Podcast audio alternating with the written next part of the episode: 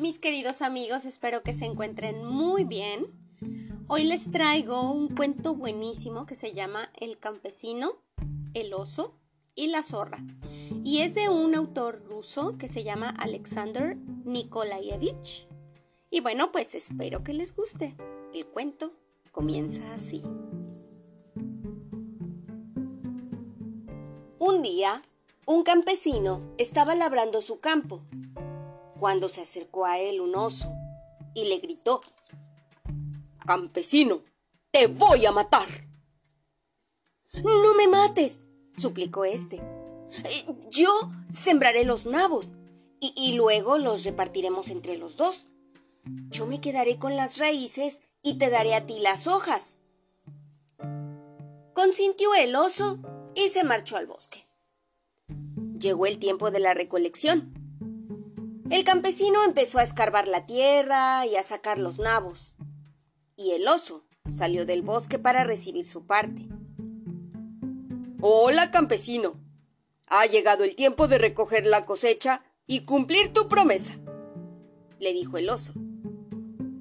Con mucho gusto, amigo. Si quieres, yo mismo te llevaré tu parte, le contestó el campesino. Y después de haber recogido todo, le llevó al bosque en un carro cargado de hojas de nabos. El oso quedó muy satisfecho de lo que él creía un honrado reparto. Un día, el aldeano cargó su carro con los nabos y se dirigió a la ciudad para venderlos. Pero en el camino tropezó con el oso, que le dijo Hola, campesino, ¿a dónde vas? Pues amigo, le contestó el aldeano. Voy a la ciudad a vender las raíces de los nabos. Muy bien. Pero, a ver, déjame probar qué tal saben. No hubo más remedio que darle un nabo para que lo probase. Apenas el oso acabó de comerlo, rugió furioso. ¡Ah, miserable! ¿Cómo me has engañado? Las raíces saben mucho mejor que las hojas. Cuando siembres otra vez, me darás las raíces y tú te quedarás con las hojas. Ah, bien, bien, contestó el campesino. Y en vez de sembrar nabos, sembró trigo.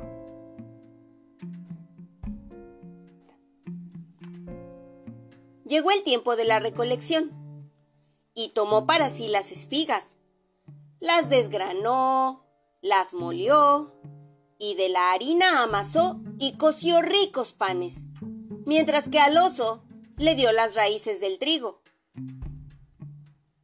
Viendo el oso que otra vez el campesino se había burlado de él, rugió. Campesino, estoy muy enfadado contigo.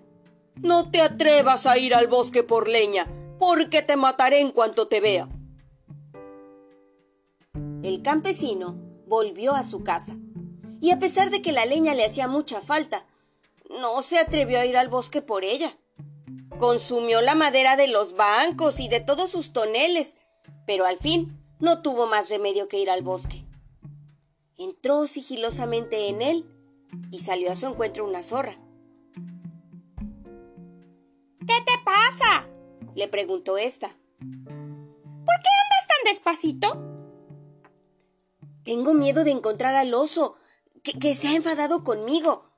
Me amenazó con matarme si me atrevo a entrar en el bosque. No te apures. Yo te salvaré. Pero dime lo que me darás en cambio. El campesino hizo una reverencia a la zorra y le dijo No seré avaro si me ayudas. Te daré una docena de gallinas. ¿Conforme? Más al oso. Corta la leña que quieras y entre tanto yo daré gritos fingiendo que han venido cazadores. Si el oso te pregunta qué significa ese ruido, dile que corren los cazadores por el bosque, persiguiendo a los lobos y a los osos. El campesino se puso a cortar leña y pronto llegó el oso corriendo a todo correr. ¡Eh, viejo amigo! ¿Qué significan esos gritos? le preguntó el oso. Son los cazadores que persiguen a los lobos y a los osos. Oh, amigo, no me denuncies a ellos. Protégeme y escóndeme debajo de tu carro. Le suplicó el oso, todo asustado. Entretanto, la zorra, que gritaba escondiéndose detrás de los zarzales, preguntó. Hola, campesino. ¿Has visto por aquí algún oso? No, no he visto nada, dijo el campesino. ¿Qué es lo que tienes debajo del carro? Ah, e, e, es un tronco de árbol. Si fuese un tronco, no estaría debajo del carro, sino en él y atado con una cuerda. Entonces, el, el oso dijo en voz baja al campesino. Ponme lo más pronto posible en el carro y átame con una cuerda. El campesino no se lo hizo repetir. Puso al oso en el carro, lo ató con una cuerda y empezó a darle golpes en la cabeza con el hacha hasta que lo mató. Pronto acudió la zorra y dijo al campesino: ¿Dónde está el oso? Ya está muerto. Está bien. Ahora, amigo mío, tienes que cumplir lo que me prometiste. Con mucho gusto, amiguita. Vamos a mi casa y allí te daré las gallinas. El campesino se sentó en el carro y se dirigió a su casa. Y la zorra iba corriendo delante.